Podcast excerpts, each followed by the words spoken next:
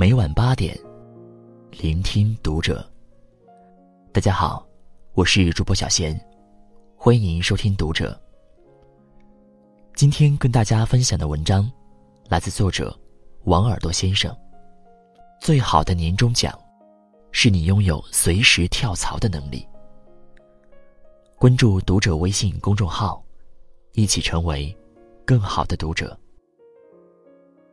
朋友圈是个奇妙的场所，在这里，你到处能发现秘密。昨天，初中同学张飞的公司发了年终奖，他更新了朋友圈。扎心，才八百，我又想跳槽了。如果我没记错，这三年年底，他几乎都会抱怨一通公司的年终奖，信誓旦旦说自己要跳槽。结果却惊人的相似，他依旧待在这家公司里。张飞不是没有去外面找过工作，因为年龄偏大，又是普通员工，很多企业都拒绝了他。他去应聘过几家年终奖可观的公司，但在第一轮就被淘汰了。中间有家外省的公司青睐了张飞，他却觉得太远，最后选择了放弃。大学毕业好几年了，班上有同学都创业开公司了。三十岁的张飞，还是一个月薪四千、年终奖八百的普通员工，让人感慨。什么是最好的年终奖？真不是你拿了多少钱，而是你拥有可以随时跳槽的能力。和张飞恰恰相反，我的另一个朋友小景，在上个月选择了裸辞。所有的人都为他可惜。因为他放弃了一份马上就要到手的六万元的年终奖，却很少有人知道，小景即将要去的公司，不仅给了他补偿，还分给了他股份和一套住房。小景原本是城南这家游戏公司里最牛的程序员，在这里做了好几年，以前的 boss 对他厚爱有加，今年公司管理层发生了变更，小景被逐渐边缘化。还没等他下定决心辞职，另一家行业知名的企业就向他发出邀约。良好的待遇，老总的热情，让他没有丝毫犹豫，选择了迅速跳槽，做了新公司技术部的老大。在不少人看来，六万年终奖是笔大数字，但对那些厉害的人来说，年终奖，可能真不是最重要的。因为你拥有随时离开的能力，你的本领，对应着更高的年终奖。在这个什么都快的时代，你不要再奢望有不倒的公司，永远生猛的行业，和一直不会缩水的年终奖。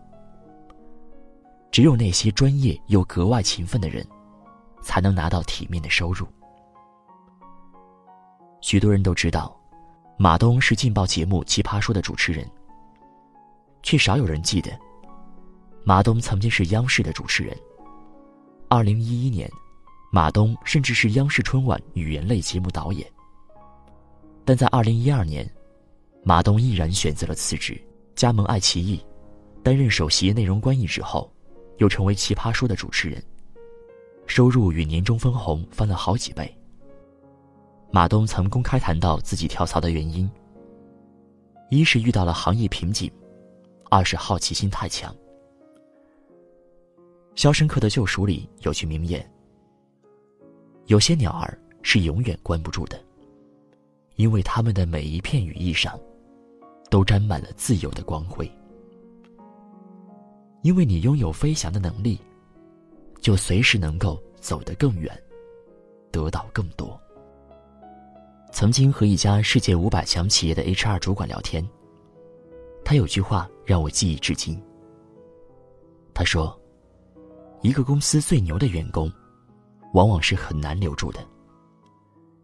据说，毕业后来华为三年的，年终奖一般在十五万左右；入职十年，绩效中等以上，职级十六到十七级，年终奖可达税前五十到一百万。”但是每年华为仍有数量不少的员工辞职。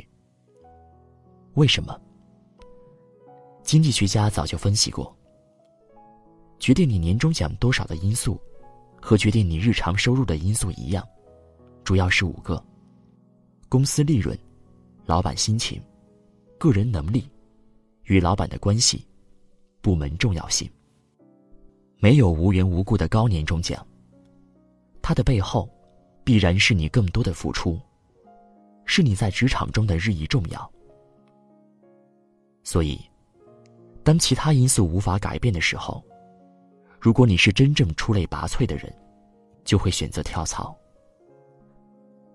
你会去一个利润可观的朝阳产业，到公司最重要的一个部门，成为个人能力最强的员工。拿最高的年终奖。什么才能证明你这一年没有虚度？有人说，是十二个月工资的年终奖；有人说，是医院和监狱都没有你的亲人朋友；还有人说，是你恰到好处的财富、完美合拍的爱人、调皮可爱的儿女、简单平淡的生活。